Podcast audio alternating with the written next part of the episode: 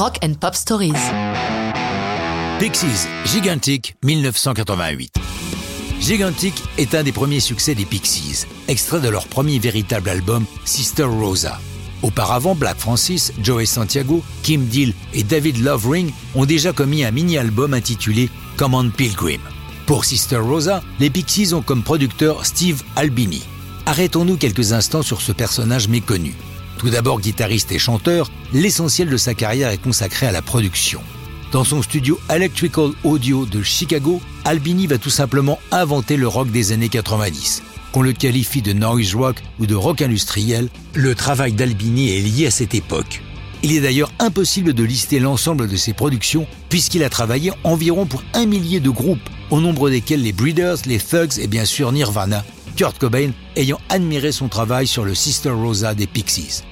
À l'opposé des autres producteurs, Albini ne met pas sa patte, mais se contente de canaliser l'énergie créatrice de ceux pour qui il travaille. Il ne prend d'ailleurs pas de part de producteur sur les disques, estimant que c'est voler les artistes, un puriste en somme. Contrairement à la plupart des chansons des Pixies, Gigantic n'est pas seulement l'œuvre de Black Francis. Elle est co-signée par Kim Deal, la bassiste, qui au moment de ce disque se fait appeler avec humour Mrs. John Murphy, du nom de son mari d'alors.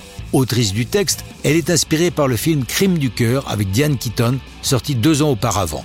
Comme le film, le sujet de Gigantic est une relation interraciale entre un homme noir et une femme blanche. C'est également elle qui assure le chant sur Gigantic. Au fait, qui est-ce qui est gigantique dans cette histoire?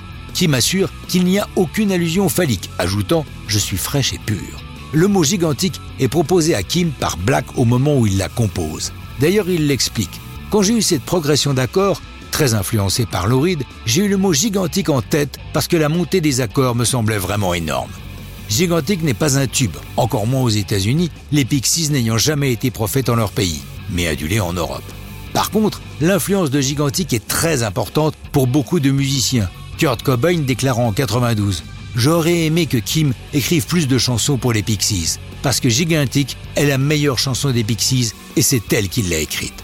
Ce n'est que le début de la carrière compliquée des Pixies. L'album suivant, Doolittle, même si son succès sera limité, disque d'or quand même, il est aujourd'hui considéré comme l'un des meilleurs albums de tous les temps. Mais ça, c'est une autre histoire de rock'n'roll.